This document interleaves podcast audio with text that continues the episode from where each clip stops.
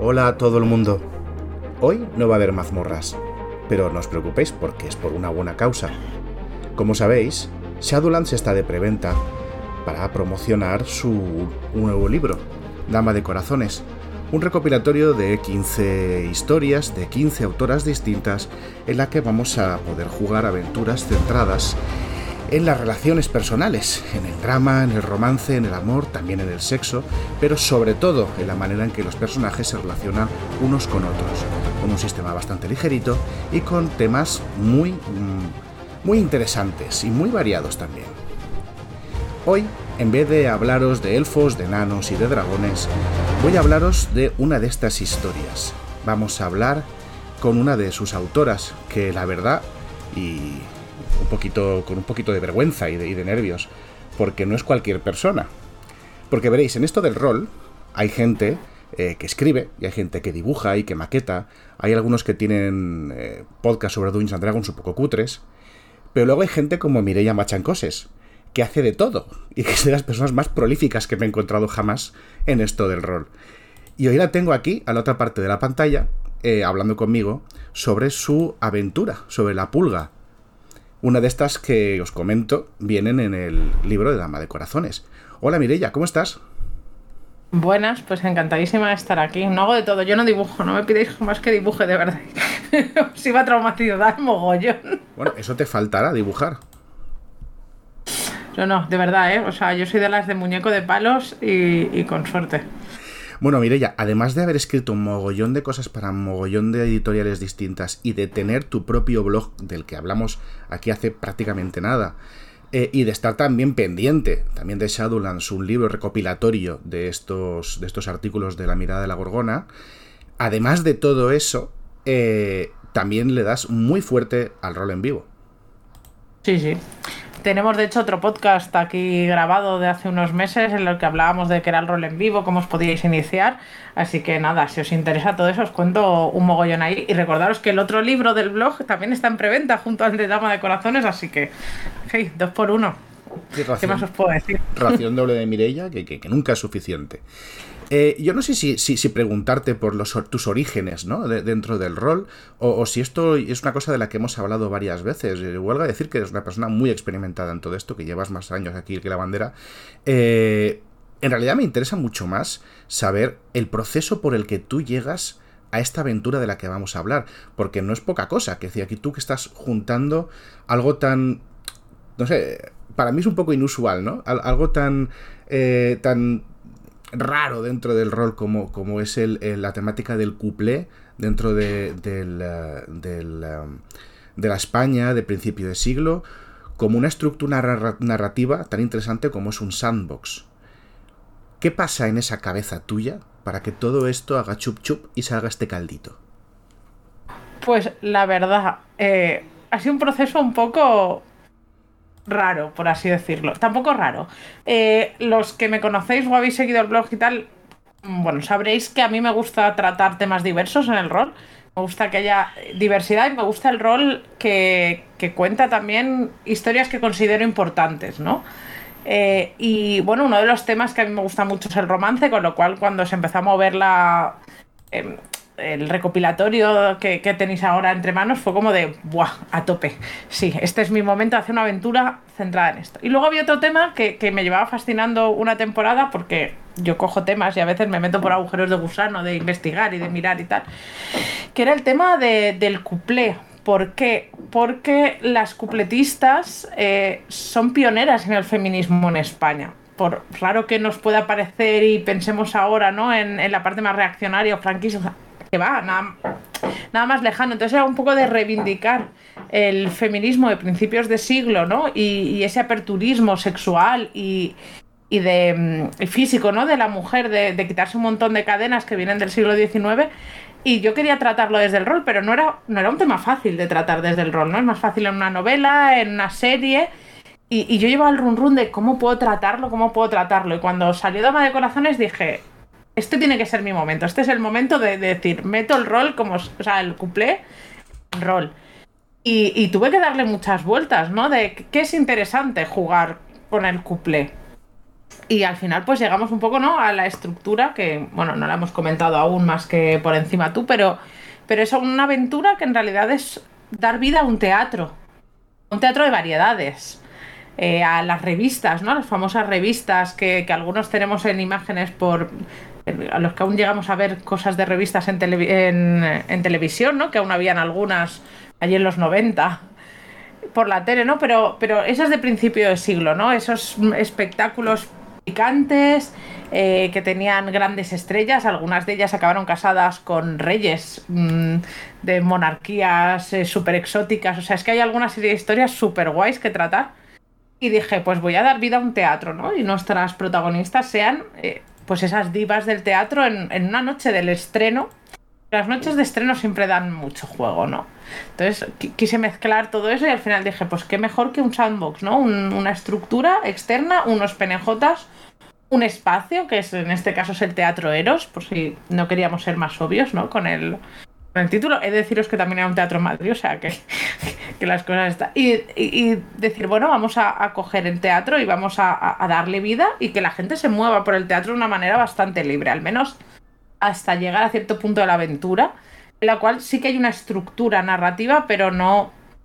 No de lo que pasa, sino de cómo afrontar lo que es eh, la actuación, ¿no? La actuación sí que está prefijada, hay una serie de, de escenas que tendrán que jugarse pero lo que pasa en ellas está completamente abierto a lo que hayan creado nuestras jugadoras. De hecho, no pongo ni personajes pregenerados a diferencia de, en otros módulos, porque quiero que, se conforme todo mucho con lo que creen las jugadoras que, vayan a adentrarse en el Eros. Me gusta especialmente porque, claro, la, estructura sandbox de la que, la que, estamos hablando, para aclararlo a los oyentes que no conozcan el término, eh, supone que es eh, presentar un escenario, una serie de personajes, una serie de eventos, digamos, de arranque o de progreso, pero luego eh, dejarlo todo a, lo que quieran hacer los personajes en un momento dado. No sé si estás de acuerdo con esto. Sí, sí, total y absolutamente. Es la, mejor definición. Con lo cual, eh, claro, hay que detallar bien el, teatro, detallar bien a los personajes no jugadores que pueden ser relevantes, cosa que haces, que hay algunos muy chulos y que tienen muchísimo jugo. No, quiero hacer spoilers, que esto es de lo poquito en lo que se puede hacer spoilers de esta aventura. Eh, y, luego, claro, salvo esos números, yo, ¿sabes lo que me transmitía tu aventura cuando la estaba leyendo? Me transmitía ese frenesí, eh, como si estuviese viendo una película de principio del siglo XX. De esa manera que se tenía blanco y negro de grabar escena continua y de ir pasando con la cámara de una situación a otra, entra un personaje, dice su frase, se va, tal cual. O sea, yo veía eso, yo veía eso y cómo íbamos viendo situaciones concretas de, ese vaivén constante dentro del teatro y cómo de repente la cámara se paraba un momento y veíamos cosas, pues eso, como, como una actuación, un número concreto de, esa noche del estreno. Y acto seguido nos vamos a bambalinas y vemos ahí otra... ¿Sabes lo que, eso es lo que me estaba sugiriendo. Sí, un poco eso era lo que buscaba, ¿no? Transmitir y hacer, pero que dentro de de ese feeling, ¿no? las jugadoras se movieran como quisieran por él, porque al fin y al cabo es su vida, ¿no? Y su, su movida también. Además de esto, ¿qué otras cosas querías transmitir eh, con, esta, con esta aventura? ¿Cuál es, el, ¿Cuál es el corazón, por así decirlo, de la aventura? Bueno, el corazón es el romance y la sexualidad. Ojo, yo quiero personajes pasionales.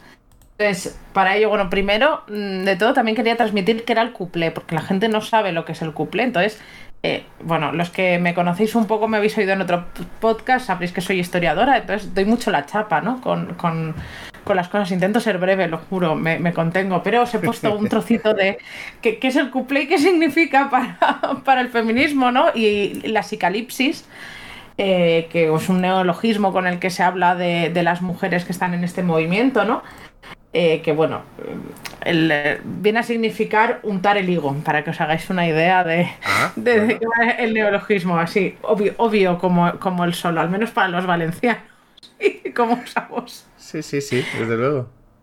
Pero, pero que eso, que son estas, estas mujeres que se empoderan, que, que prefieren meterse al espectáculo que vivir una vida de matrimonio Y, lo que les han mandado, muchas se casan, se divorcian, se vuelven a casar, tienen hijos con esto, eh, vidas, mm, bueno, vidas súper chulas, no sé, bueno, no, no, me estáis viendo, os iba a enseñar un libro, pero da igual, hay un libro de Samasicalípticas eh, súper guay que, que, habla de un montón de estas mujeres porque se las está reivindicando muchísimo en los últimos años. Entonces, primero que todo, quería presentar ¿no? al movimiento y al couple y luego crear una atmósfera eh, sensual y y dramática y de, mm, y de líos entre bambalinas muy teatral, ¿no? Que todo fuera más grande que la vida, que se dice en teatro, ¿no? y en mm. inglés, ¿no? El bigger than life. todo, todo aquí es pasión y todo es más grande y yo soy la más diva y, tú eres lo peor, o no, pero porque en verdad em, tú y yo nos liamos aquí a escondidas, pero luego no nos queremos ver o el público piensa que no nos vemos o no sé, crear toda esa atmósfera de, drama y de tensión que, se puede, solo se puede generar, creo, en el mundo del espectáculo o que se da mucho, ¿no? Ligada a él. Y un poco, un poco eso es lo que quería transmitir con la aventura. Me gusta también eh, que para mí es una ventaja, para mí es algo a vender de, la aventura, sinceramente, que esta, esta manera de estructurarla de dar personajes, dar potenciales eventos, dar una serie de, de, eso, de momentos donde va a pasar algo importante, como son los números del musical, deja mucho espacio para que además como las jugadores y las jugadoras y los jugadores van a hacer sus propios personajes, deja un montón de espacio para ir metiendo esas escenas que deriven de lo que cada uno se ha hecho. Eso también requiere, requiere eh, preparación, ¿no? Sí, y yo he de confesar, creo que no es igual el Shadowson más fácil para coger para un director novato, pero los sandbox nunca lo son. O sea, cuando planteas un sandbox siempre es más difícil de dirigir que algo mucho más estructurado, ¿no? Porque te requiere lo que has dicho, coger todo eso que te van aportando los personajes en vez de crearlos, lo que he hecho es una serie de preguntas de creación. Es una cosa que a mí me gusta mucho. Que cada uno tiene sus filias como creador, ¿no? Y, y que te crea tanto el personaje, te hace reflexionar eh, porque quiero dar un poco pie, no, no hace falta que la gente conozca que es una cupletista antes de jugar esto, entonces las preguntas tienen que estar dirigidas para crear algo que tenga sentido, ¿no? Y luego eh, las relaciones. Entonces, eso tiene que ser capaz de cogerlo el director e incorporarlo. Yo he intentado dar muchas pinceladas durante la aventura de aquí podéis meter un PNJ que haya creado, esto se puede cambiar por tal si lo han creado así. ¿Por qué? Porque entiendo que el director que coja por primera vez un módulo de este estilo no tiene por qué saber cómo tejer ¿no? los hilos. Entonces yo intento dar todas las facilidades que pueda, pero aún así, pues igual es un poco más complicada que una aventura más lineal a la hora de la estructura. Pero bueno, eh, os animo a que lo probéis. O sea, si os gusta el tema, que os lancéis a la piscina, que total tampoco en el rol, liarla, mientras seas respetuoso con el resto, pues oye, claro. a todos nos salen mejores partidas y peores, lo que hay es que atreverse y lanzarse a la piscina. Así Yo estaba, estaba tentado de preguntarte, eh, y ahora que hemos hablado también de contenido, de hablar de, hablar de tono, porque evidentemente a esto se le puede dar un tono muy, muy dramático, ¿no? Eh, pero también se le puede dar un tono muy ligero y hacer una especie de comedia romántica o comedia de enredo. ¿Cómo lo ves tú? ¿Cuál era, tu, ¿cuál era tu intención cuando escribías esto? Eh, varía entre ambos tonos. O sea, para mí, cuando cojo la aventura, pero depende mucho de la mesa, eso es verdad. Eh, sí que en mi cabeza y en mi modo de dirigirla, es una aventura con bastante contenido explícito o, una sensualidad muy cargada. Es decir, em, se puede jugar ligero, se puede jugar más dramático a la hora del final, pero se tiene que jugar picante este módulo es picante. Si no, lo, si no quieres meterle esa picardía y, ese picante, no, no, no es el. Hay, otros mejores, ¿no? En, este recopilatorio, porque lo que vais a ver es que hay una variedad de tonos brutal. Sí, sí, sí, desde luego. Eh, ¿Por qué? Porque, bueno, esto se titula La Pulga, que no hemos hablado del título, pero es La Pulga por un cuplé en concreto, que, que es La Pulga, que os animo a oíros que es como le pica la pulga y la pulga y lo que le pica os podéis imaginar en qué parte del cuerpo es. Claro. ¿Vale? Y todo habla de rascarse la pulga y de quitarse la...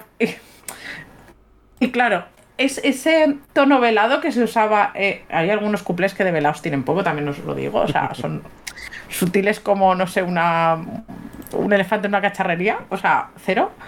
Eh, pero, pero sí que el, doble sentido y el ir y, y, la picardía tiene que estar. Entonces, yo creo que se juegue más dramático o menos dramático, cuando describes y las actuaciones hay que meterle esa picardía, hay que jugar mucho con los dobles sentidos, con las miradas, con describir eh, esa sensualidad, ¿no? Y eso que se puede meter. Para mí es lo más importante, más que el dramatismo o el humor, es la, picardía. Creo que este es un momento, eh, de, una oportunidad de oro eh, para que te hagamos una pregunta que creo que puede ayudar un montón a la gente compre este libro de Dama de Corazones y que se anime a dirigir la pulga. ¿Qué consejo le darías a una persona que diga, esta aventura tiene que molar, la voy a poner en marcha? Pues yo le diría que se ponga, hay, una lista de reproducción en la, en la, aventura, que se ponga los cuples de fondo y se los escuche antes que nada, ¿no? Que se imbuya del tonito que, tienen, ¿no? Y a partir de ahí luego ya se lea todo y, y se meta y se prepare el teatro que le dé, le dé cuerpo a su manera, porque cada uno, y más en un sandbox, ¿no? El cogerlo y, llevárnoslo a nuestro estilo también tiene mucha importancia, pero sobre todo eso, que, ponga la mente en blanco y si oiga los cuplés y no los ha escuchado nunca y no se ha parado a, ver, pues no sé, eh, los dobles sentidos de la pulga, la chica del 17, el gato morongo, es que hay millones. Porque va a descubrir un nuevo mundo mucho más divertido de lo que parece. Y creo que va a ayudar un montón a meterse de lleno a esto más amplio, ¿qué consejo le darías a una persona que empieza en el rol? Sobre todo teniendo en cuenta que puede tener este libro en las manos y que toca temáticas que muchas veces no se han tocado en el rol más clásico. Pues yo le diría que por una parte no, no tenga miedo tampoco a jugar. Es que para mí lo más importante es quitarse los miedos de encima en todo. Y luego que, que sé que es difícil tener claros tus límites cuando es la primera vez que pongas, pero que no tengas miedo a frenar cuando algo no te guste. Eh, lo mejor para explorar un libro como Dama de Corazones es que haya confianza en la mesa. Eso es esencial. Porque si vas a tocar estos temas, nos han tratado muchas veces porque a la gente le dan respeto, tiene límites, tiene tabúes.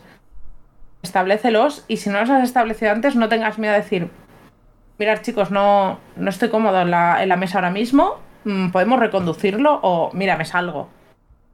Lícito, vosotros primero, entonces para abordar este o cualquiera de, Dama de Corazones, mi consejo es ese, es que pongamos límites y si no los conoces, explóralos, pero no tengas miedo cuando empieces a sentirte incómodo a decir, creo que esto me está sobrepasando, vamos por otro lado. Y ya está, con confianza en una mesa puede hacer casi de todo. Sí, sobre este tema y sobre las mecánicas eh, que pueden usarse para, facilitar esta conversación, esta, esta comunicación. Hablas mucho tanto en el blog como, como en Hablamos de Rol, como en tu, el otro libro, que está también ahora en, en, preventa, también de tu, de, hecho, letra. De hecho, el, otro libro, la parte central del libro se llama eh, Personas Primero, jugadores, Jugadoras Primero, de hecho. Y, y, es un recopilatorio de todos los artículos, un recopilatorio y, reestructuración en algunos casos, ¿no? Pero de medidas de seguridad, todo un compendio de medidas de seguridad que tenéis también en el blog. ¿Por qué usarlas? ¿Cómo usarlas? Eh, ¿Qué problemas pueden dar las medidas de seguridad con jugadores novatos? Por ejemplo, hay un apartado dedicado. Eh, cómo crear entornos seguros, cómo hacer protocolos de seguridad. ¿Por qué? Porque me parece esencial, porque a mí me gusta mucho explorar temas peleagudos, ¿no? En el rol. Y con el tiempo he descubierto que si no están esos enjambres de seguridad, se exploran peor. Sí, ¿no? Mucho peor y sales más herido, ¿no? Y. Un poco así. Yo, yo siempre he sido de la opinión que saber que existe un compromiso expreso por parte de la mesa de que si algo no va bien, no pasa nada, se para, se habla, que te van a cuidar, es la mejor o sea, es la mejor herramienta seguridad que existe. O sea, que sea expreso ese compromiso Da, mucha seguridad para, para, explorar esos temas peleagudos, con lo cual sí estoy completamente de acuerdo contigo. Pues bien, Mirella, eh, La Pulga, una aventura con una estructura sandbox eh, que tiene como temática principal el cuplé de principio de siglo en España y todo ese mundo de mujeres liberadas y valientes. Yo creo que se vende sola, pero si quieres decir algo más para, para animar a la gente a jugar, pues yo os diría que, bueno, que vengáis con la mente abierta. O sea, que si os apetece probar algo diferente, creo que esto es. aporta una cosa mm, que no se ha visto antes o yo al menos no he visto que, porque está todo inventado en esta vida, tampoco voy a decir que lo haya inventado yo, ¿no? Pero que yo no he visto al menos en el rol en español, ¿no? El, este mundo del teatro, pero aquí sin bichos, porque no nos hace falta igual. Estamos acostumbrados que aquí tuviera un giro, ¿no? Y chuluideo, por ejemplo. Y, podríamos verlo más, no. No, porque es suficientemente interesante las relaciones personales y, el, um, el, salseo y las tensiones, ¿no? Yo soy muy de salseo. Dadme salseo. Eh, si te apetece un poco descubrir a los personajes, descubrir eh, al, propio personaje que tú ya has creado, ¿no? Que igual te sorprende. Eh, creo que es muy guay. Creo que, puede dar un tono, mm, pues no sé, que, aporta algo que, no hayáis vivido antes, que también a veces se agradece, ¿no? Y no sé, no sé qué más contaros, sin repetirme. Es que, yo que sé, los PNJs, que es lo que no vamos a desvelar, pues creo que hay algunos muy guays. Intento basarlos además en arquetipos del cuplé del teatro de, ese principio del siglo XX y creo que os van a resultar también entrañables, que hay algunos que os vais a llevar ahí con vosotros. Yo creo que son todos. Yo creo que son todos muy guays y de cada uno se me, se me han ocurrido al menos dos escenas. O sea, y eso que este no es mi género, con lo que imagínate una persona que esté ahí totalmente metida en el tema, lo que puede sacar de ahí, puede sacar oro. Es que me gusta mucho el sandbox, ¿qué es que te diga? vale, eh, mira, a ti te pillo por eso, es verdad que, que tú eres muy fan del sandbox. Mireya, eh, ya para acabar, para lo último, eh, me parece de justicia que si yo en Level Up le dejo a todo el mundo un momentito para que haga autopromo de lo que quiera, aquí también te voy a dejar. Con lo que, además de que estamos promocionando tu aventura en Dama de Corazones y que hemos mencionado también, y promocionamos, por supuesto, el Hablamos de Rol, tu libro de, de recopilación de artículos de la mirada de la Gorgona, ¿qué más nos quieres recomendar? Tuyo, de otro, momento autopromo, todo para ti. Bueno, pues momento autopromo, eso, comprad Hablamos de Rol también, que, para eso es la novedad y es de la casa. Eh, creo que os va a gustar y que complementa súper guay a Dama de Corazones, pero también si Dama de Corazones nos acaba de, entretener, podéis comprar Hablamos de Rol, leeros toda la parte de romance, por ejemplo, tiene un artículo de romance súper guay, igual luego os anima a comprar Dama de Corazones, quién sabe. Aquí va en ambas partes, ¿no? Eh, pero bueno, yo tengo publicado, por ejemplo, mi otro corazoncito está volcado en una ambientación que se llama sección oculta, que anda por allí, que, bueno, pues mezcla un estilo chuluideo con la España del siglo XIX y principios del XX. Sorpresa, no veis ninguna temática aquí. A mí no me gusta nada lo decimonónico español. Eh, porque creo que está muy denostado. ¿eh? Esto no os lo he contado yo antes, pero es que pienso que siempre vamos a Inglaterra o a Egipto o a esto y nos olvidamos que en España hay cosas muy guays que jugar. Yo sé que, hemos dado mucha pena, el siglo XIX español da también mucha pena a la vez, pero hay cosas que, se pueden recuperar, se pueden valorar y entonces pues yo entro mucho a eso. Y ahí con Spooky, ¿no? Ahora que, vamos a en octubre, ¿no? Toda la Spooky Season, pues si os apetece jugar algo Spooky, eh, podéis ver arqueología con sobrenatural en sección oculta. Y luego, bueno, en Producciones Gorgón hacemos vivos, eh, roles en vivo. Si no lo habéis probado nunca, no sabéis lo que es. Hay un podcast también de, de Shadowland super guay en la que hablamos del rol, de rol en vivo. Y, bueno, en el blog también encontráis artículos, así que eh, os animo a probar lo que hacemos o a coger de nuestro itch alguno de los juegos que tenemos, tanto de mesa como de. Mm, de rol en vivo y probarlo vosotros mismos. Así que nada, visitad nuestro itch también de Producciones Gorgona. Y ya está, dejo el autopromo. Sí, es que, es que, es que, no, es que me ha dado fatiga escucharte, no paras, Jolín, que, envidia sana te tengo. Madre mía, no doy de sí, no doy de sí, ahora con un bebé más. Muy bien, pues yo creo que hasta aquí hemos llegado hablando de, esta, de esta aventura tan chula. Y ya sabéis que yo os cito a todas y a todos la semana que viene. Pero no dejéis de escuchar este charlas desde Shadowlands durante esta semana y las siguientes, porque vamos a seguir entrevistando a las creadoras de estas aventuras y hablando de las aventuras en sí mismas. Estoy seguro de que si las escucháis todas, al menos una os enamora.